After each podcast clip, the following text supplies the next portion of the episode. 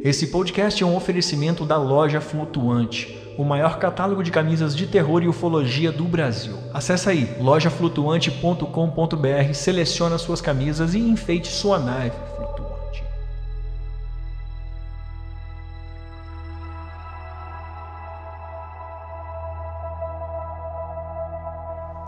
E quando esse, esse disco parou nesse local, eu lembro que a minha mãe entrou correndo para dentro de casa. Como eu disse, ela estava muito eufórica. Até como ela comentou, ela tinha muito receio, segundo as palavras dela, que alguém descesse e fosse, e fosse, enfim, fazer alguma coisa para nós, né? Ela entrou para dentro de casa correndo, né, para pegar o meu irmão. E eu lembro dela passando por mim, assim, muito eufórica. E eu nunca vou esquecer da frase que ela falou, assim, que ela disse assim: "Não vai lá fora". E, e quando ela disse isso para mim, a primeira a primeira ação que eu tive foi ir lá fora.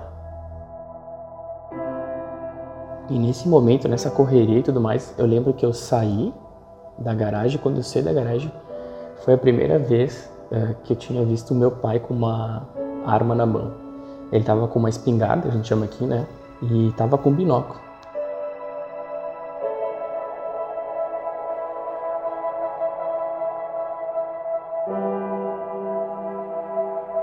Episódio de hoje você conhecerá a história de uma família que viveu os apuros de um contato imediato, estando isolada em uma casa no interior.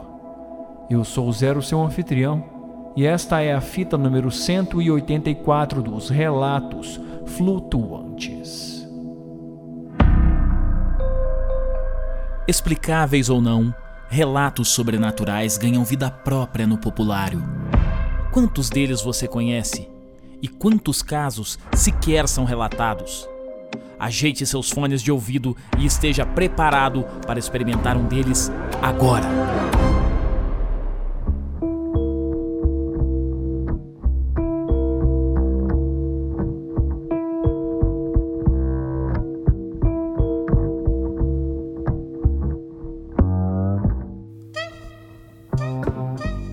Olá, flutuante, seja bem-vindo de volta à nave. E no episódio de hoje nós temos uma incrível história com uma cena de ação arrepiante.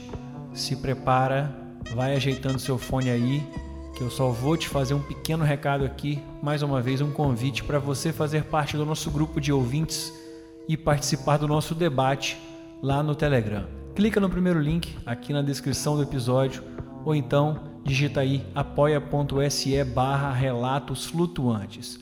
Para você que é de fora do Brasil, temos o Patreon e se você quer apoiar uh, pelo Pix, aqui tem a chave também na descrição desse episódio.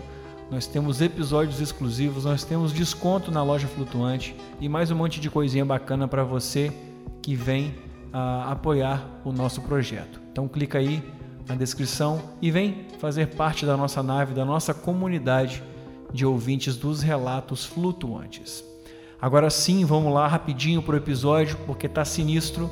Ajeite seu fone e voa lá, flutuante.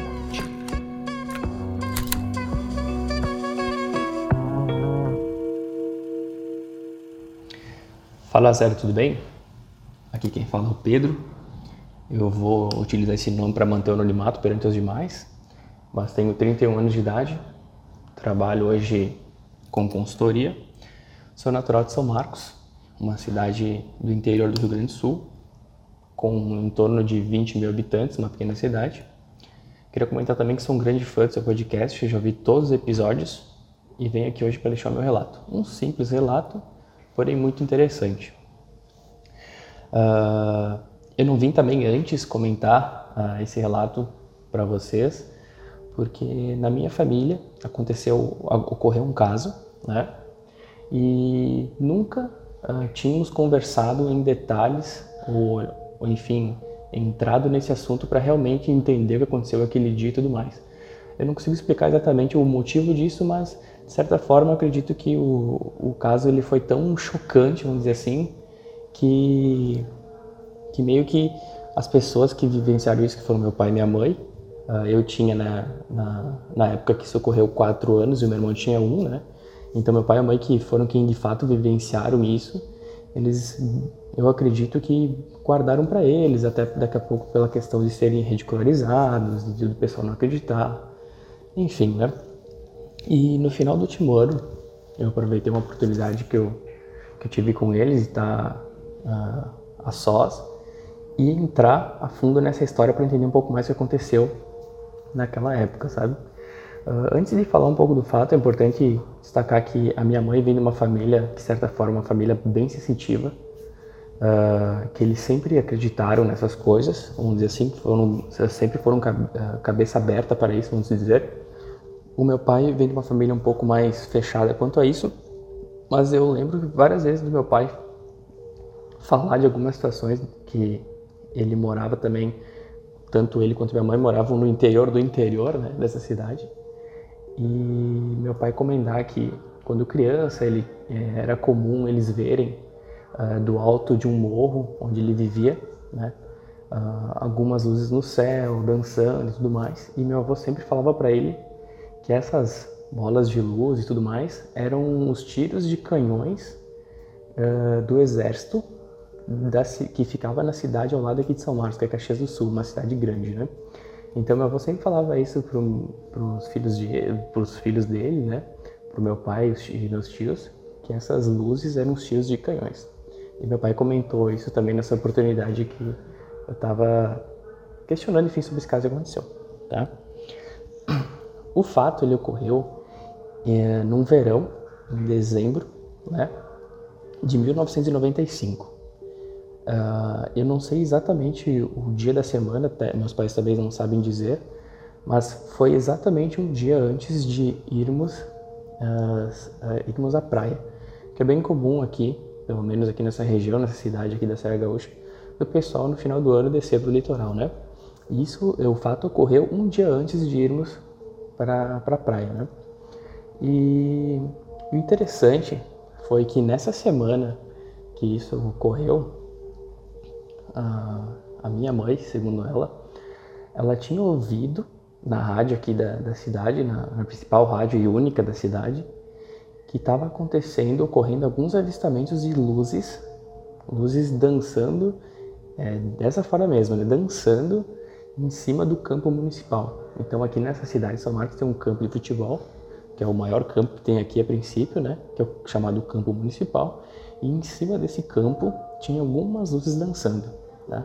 Isso foi o que, que ela ouviu no rádio, né? E estava tendo esse boato na cidade, né? Por incrível que pareça, uma cidade que nunca tinha acontecido isso antes, até onde eu sei, até onde minha mãe sabe. Porém, ela ouviu isso no rádio, tá? Até eu, eu lembro de uma mãe de um colega de escola que ela tinha as gravações, porque ela morava uh, em um prédio de frente para esse campo, esse campo de futebol. E ela tinha, em algum momento, feito algumas filmagens sobre essas luzes em cima do campo. Só que hoje eu não tenho mais contato com esse colega, porque senão eu iria pedir para ele se a mãe dele ainda tinha essas filmagens e tudo mais. Mas eu lembro que uma vez na escola, por incrível que pareça, uh, esse meu colega, ele tinha comentado que a mãe dele uma vez tinha feito uh, uma filmagem de luzes em cima do campo municipal, né? Que acabava linkando com essa história, mas como eu disse, nunca uh, nem eu falei isso para algum amigo, para algum colega, nem a minha família. Isso nunca foi comentado com ninguém, vamos dizer assim, fora do círculo da família, né?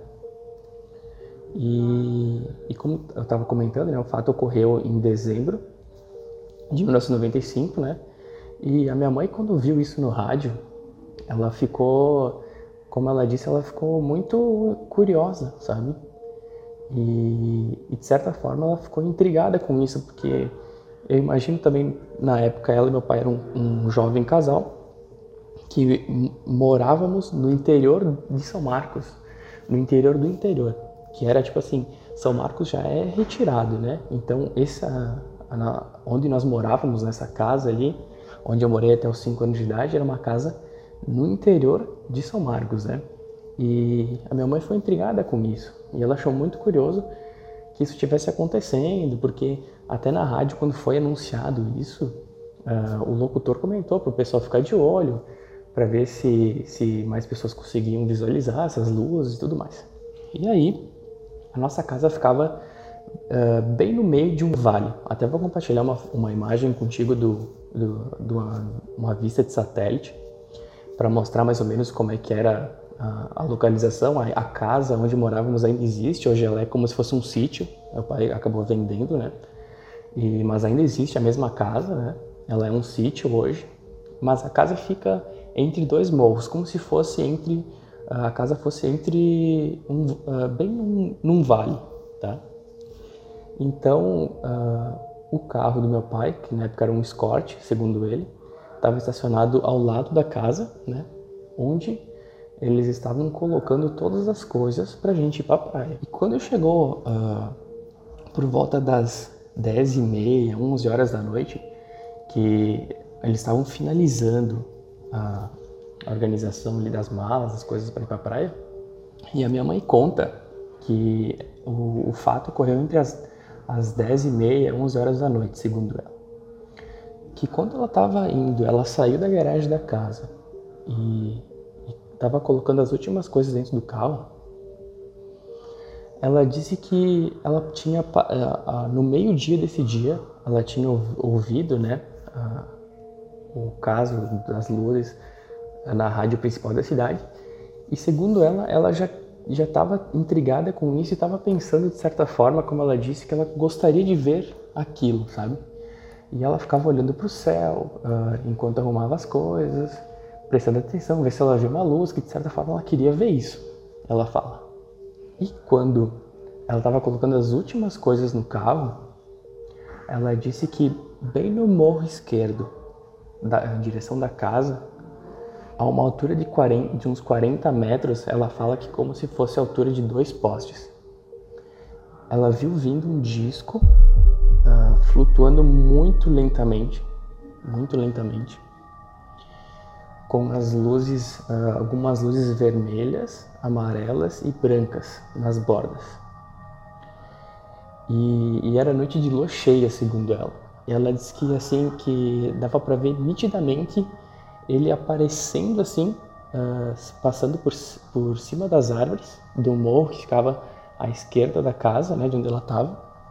E quando ela viu aquilo, segundo ela, ela uh, se assustou muito. Ela entrou, de certa forma, em choque, porque era mais do que as luzes que o pessoal tinha comentado que estava visualizando. De fato, era um, um disco.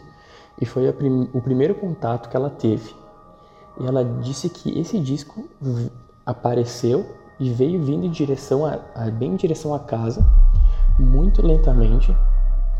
E nesse momento, ela começou a chamar meu pai. Ela disse que chamou meu pai pelo nome várias vezes, bem baixinho, para ele vir para fora rápido, né? E, e quando meu pai chegou, e meu pai ele acaba sendo um pouco mais descrente nesses casos, segundo ele também, ele disse que era algo inacreditável que eles estavam vendo. Passou bem uh, à frente deles, praticamente em cima deles, um disco do tamanho de dois carros, segundo ele, com essas luzes na borda. Uh, eles falam que ele era um cinza, um cinza escuro, não era não era uh, polido, nem também muito uh, opaco, mas ele era um cinza escuro. E segundo a minha mãe, achei muito engraçado o comentário que ela fez, porque ela disse que ele não fazia barulho algum. E ela tinha a impressão no momento que ele realmente queria se mostrar. Porque ele não passou de forma alguma se escondendo, ele, ele apareceu e veio diretamente por cima da casa, por cima de onde eles estavam, à frente deles, acima. E ela disse que estava muito baixo. Ela, a referência que ela me deu foi a altura, uma altura em torno de 40 metros, que seriam os dois postes de luz de energia elétrica que ela comentou. E o outro fato curioso também que ela comentou foi que durante esse avistamento ela não é, era como se tudo tivesse ficado em silêncio ela disse que é muito comum, né, em, quando a gente está no meio do mato, assim, numa casa muito do interior, é muito comum a gente ouvir o, o barulho do vento, né? Então, por causa das árvores, por causa da grande quantidade de vegetação, é muito comum o vento fazer, o, fazer barulho, né? E ela disse que nesse exato momento parece que tudo tinha ficado um silêncio absoluto, assim. E, esse disco passou bem na frente deles em cima, sem fazer nenhum barulho. Né? passou assim de uma forma, ela disse bem devagar, aos poucos. E, e nessa casa, como disse, tinha, moravam meus dois pais, eu e o meu irmão que tinha um ano de idade na época. E eu lembro, né, que que quando começou a acontecer isso, eu lembro da minha mãe de certa forma muito eufórica, assim, porque segundo ela, né, uh, quando ela viu aquilo, ela, ela tipo não acreditou que era aquilo, tipo assim, daquele jeito escancarado, assim, sabe? E um fato também muito interessante e curioso que ela falou, que ela, que ela comentou quando a gente estava discutindo esse assunto, foi que no lado direito da casa, onde tinha um outro morro, né, que eu disse que era como se fosse um vale, a casa ficava bem no meio, tinha uma plantação de eucaliptos, né? E esses eucaliptos que ficavam no morro direito, ela disse que quando o disco passou por eles e chegou nos eucaliptos, ele teve que corrigir a altura. Isso eu nunca tinha ouvido em nenhum outro relato, eu achei muito interessante. Que ela disse que ele parou quando ele ia, por exemplo, se chocar com, o, com os eucaliptos, parou, se elevou, corrigiu a altura e continuou lentamente, parando exatamente em cima do, vamos dizer assim, do cume desse morro que estava à direita da casa, né, que tinha uma plantação de, de eucaliptos. E quando esse, esse disco parou nesse local, eu lembro que a minha mãe entrou correndo para dentro de casa. Como eu disse, ela estava muito eufórica. E ela correu para pegar o meu irmão, que tinha um ano de idade na época. Minha mãe estava muito assustada. Até como ela comentou, ela tinha muito receio, segundo as palavras dela, que alguém descesse e fosse, e fosse, enfim, fazer alguma coisa para nós, né? Porque imagina uma casa no interior, de noite, retirado de tudo, né?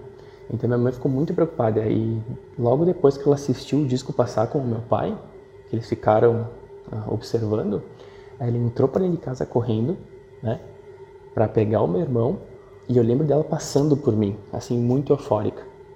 E eu nunca vou esquecer da frase que ela falou, assim, que ela disse assim, não vai lá fora. E, e quando ela disse isso para mim, a primeira, a primeira ação que eu tive foi ir lá fora. E, e nesse momento, nessa correria e tudo mais, eu lembro que eu saí da garagem. Quando eu saí da garagem, foi a primeira vez é, que eu tinha visto o meu pai com uma arma na mão. Ele estava com uma espingarda, a gente chama aqui, né? É uma arma. E estava com binóculo. E ele tinha avançado. Ele saiu do lado do carro, né? E ele estava no pátio, na frente da casa, na grama, uh, olhando diretamente para o disco que estava em cima dos eucaliptos. Esses eucaliptos eles ficavam em torno de 100 metros da casa, né? Ah, no morro à direita. E meu pai estava na frente da casa, virado para a direita, exatamente de onde estava esse disco em cima dos eucaliptos. E eu lembro de sair correndo em direção ao meu pai, né? Como eu disse, ele estava armado, estava com binóculo, fiquei muito preocupado, lembro de ficar assustado também. E quando eu cheguei nele, eu lembro que ele não falou nada para mim, assim. E quando eu olhei pro lado, aí sim eu tenho a, a, a, minha, a minha lembrança do caso, foi de ver uma luz muito forte em cima dos eucaliptos. Uma luz assim que, tipo, eu lembro que parecia que tinha. como se fosse tivesse uma casa dentro dessa plantação de eucaliptos, assim, uma casa iluminada, assim, porque a gente olhava para os eucaliptos e via tudo, assim, uh, tanto a copa da, das árvores como embaixo também.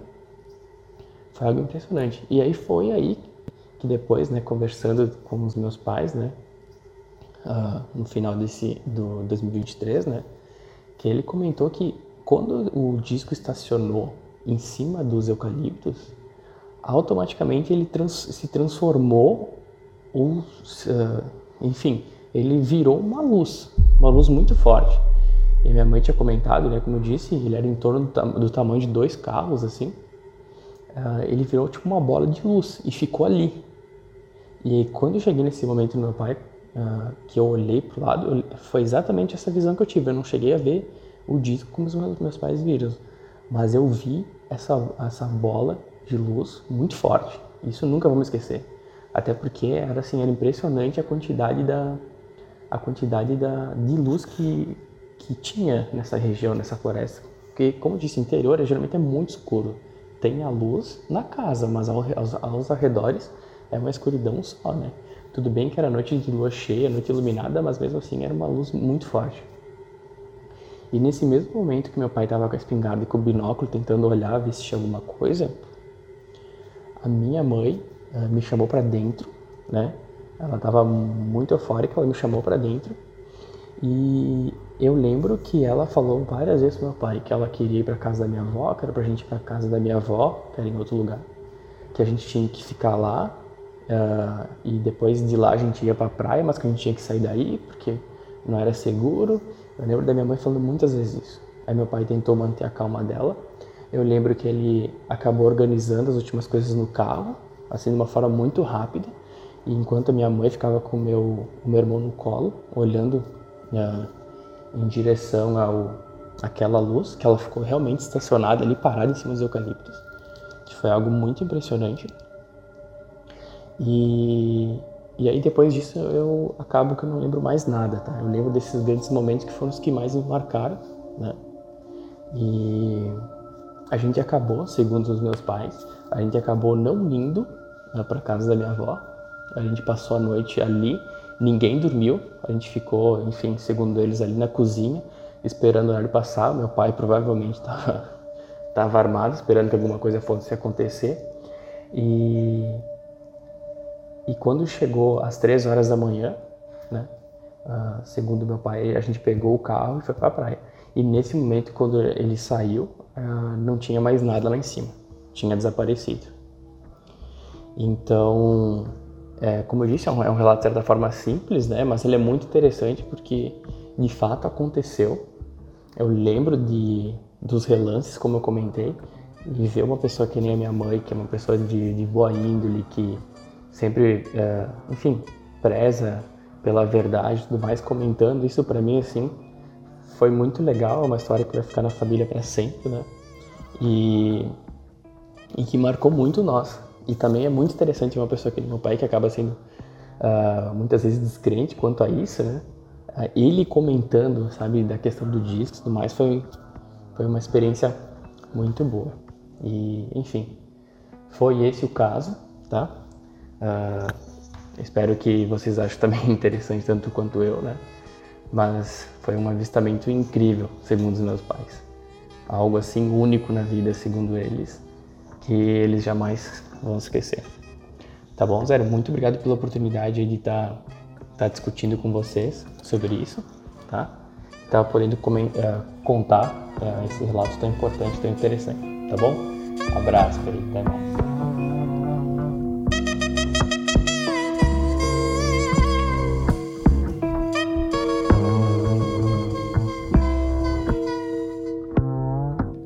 Bem, esse foi o relato número 184 e se você tem uma história aí também, uh, quer se manter anônimo, faz igual o participante de hoje, manda sua história, cria um nome ou só não fala nada. E se tiver alguma coisa que você quer tirar depois, você manda um recadinho lá no WhatsApp, pelo mesmo lugar onde você manda o seu relato. A gente pode trocar uma ideia antes e você uh, decide a forma com que você quer contar o seu relato. O nosso WhatsApp é o 28999834185. Me manda um oi lá e depois manda a sua história. Agora, se você quer ajudar e não tem um relato, faz o seguinte: é o que eu te peço aqui todo final de episódio. Copia o link uh, desse episódio aqui e manda para uma pessoa. Vamos tentar achar alguém que curte muito a ufologia e que talvez tenha uma história escondida. Essa história pode ser um futuro episódio dos relatos flutuantes.